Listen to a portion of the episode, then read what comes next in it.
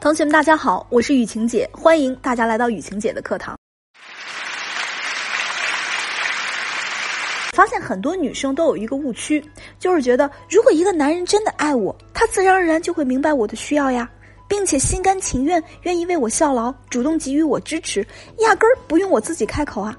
甚至有的同学还会觉得，去跟男人直接提要求，反而会让我们的感情、爱情变得不纯粹。可是要知道，大多数男人都是直线型思维。你不说，男人如何又知道你在想什么？你不提要求，男人哪里知道自己该怎么做才能讨得你的欢心呢？同学啊，下面咱们来做个小测试。以下有三种女人，我们一块儿想想，这三种女人，男人会更加的尊重和欣赏哪一种？第一种，有很多要求，得不到就会生气。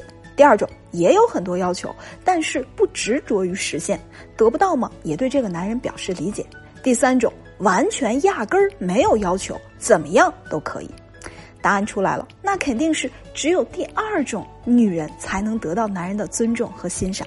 因为第一种压根儿就是巨婴，天天要吃奶，吃不着就要哭，时间长了搁谁谁都累。第三种嘛，完全是没底线、没自我、没框架的圣母，时间长了谁都觉得无趣。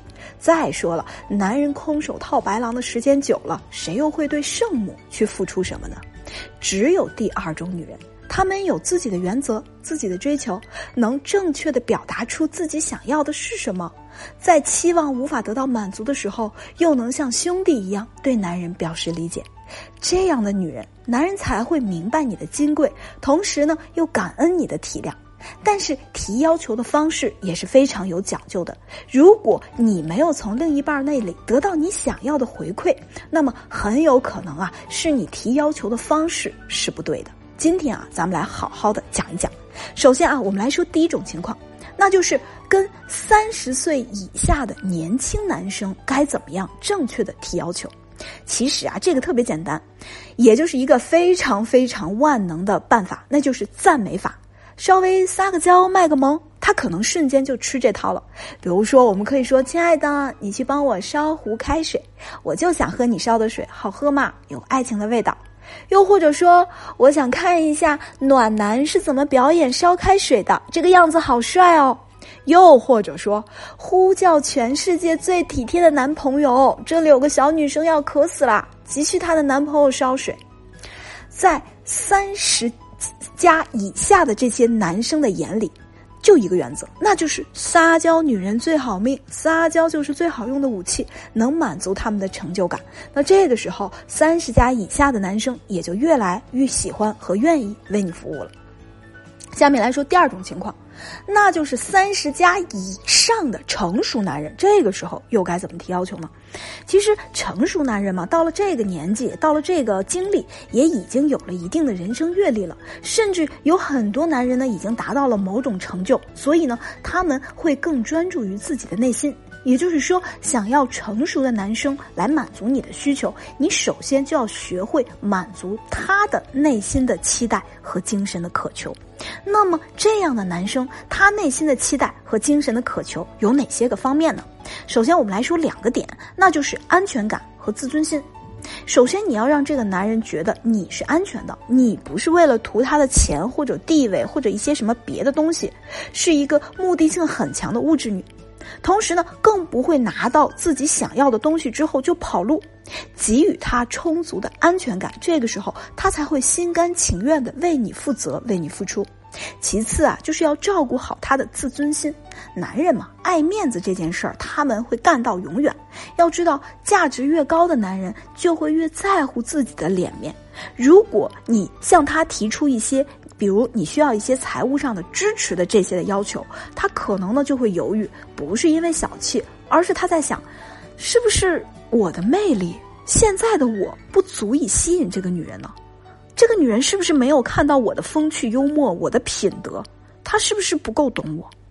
所以，如果你想要让一个成熟的男人去满足你的诉求，第一步就是要给他安全感，让他知道你们的关系是稳定的。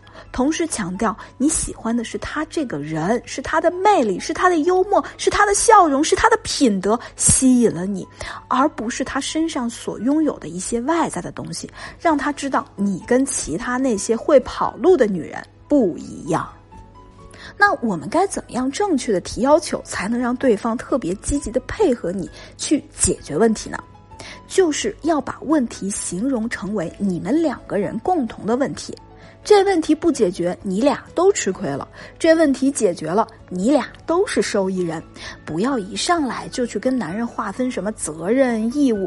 比如我们很多女生啊，一上来可能就会和男人说：“我遇到些麻烦，你能帮帮我吗？”直接把对方定义到一个帮忙的位置上。但凡是个人，心里下意识都会有一丢丢的抵触，因为他们都会想：这压根儿不是我的事儿啊，那我白帮忙岂不是挺吃亏的？所以我们要尽量多用“我们”来做主语，并且多强调如果解决了能得到什么好处，而不是要对方单方面的为此付出什么代价。比如啊，我们可以这样说：“哎呀，我们是不是好久都没有放松了？你瞅你每天也那么辛苦，我也挺心疼的。要不周末我们安排个 SPA，看个电影。”这样的话，周一也就能更加精神满满的工作了呀。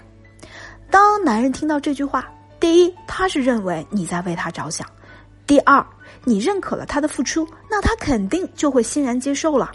这样说，男人就会觉得你不自私，你没有只为自己考虑，你是顾虑他的，那他有什么理由不去做呢？所以啊，我们女生啊，一定要经常对男人做一些正向引导的例子。但是很遗憾的是，我们很多女生总是喜欢做一些反向引导的例子。我先给大家举这些反例啊，比如我们很多女生就会这样问：如果有一天我们分手了，你会不会难过？你会不会有一天不爱我了？如果你的父母不喜欢我怎么办啊？等等等等。同学，如果你经常这样说，就相当于给他增加了很多的不安全、不确定的因素，让他觉得这段感情是不稳定的，你的情绪也是不稳定的，都已经这么不稳定了。同学，你觉得他还会为此而负责任吗？所以啊，聪明的女生应该是这么引导的：亲爱的，我觉得自从你认识我之后，厨艺变得越来越好了，我真是越来越幸福了。哎，亲爱的，你有没有发现？咱俩现在越来越默契了，哎，亲爱的，你有没有发现，咱俩现在共同爱好越来越多了？觉得你特别的爱我，等等等等。我们一定要用这些积极的引导，让他对你以及对你们的这段感情越来越有信心，让他的付出有信心。这样的话，你们的感情才会不停的正向循环。同学好了，今天的课到这儿就结束了。如果你有更多的不理解，或者说你想了解更多的话术课程，你呢可以在主播简介下面，或者在相册里找到雨晴姐的小秘书丹阳老师。丹阳老师的微信是雨晴姐丹阳的汉语拼音的小。可以了解雨晴姐更多的高级付费课程，同时呢，也可以关注雨晴姐，订阅这个专辑。同学们，下节课不见不散。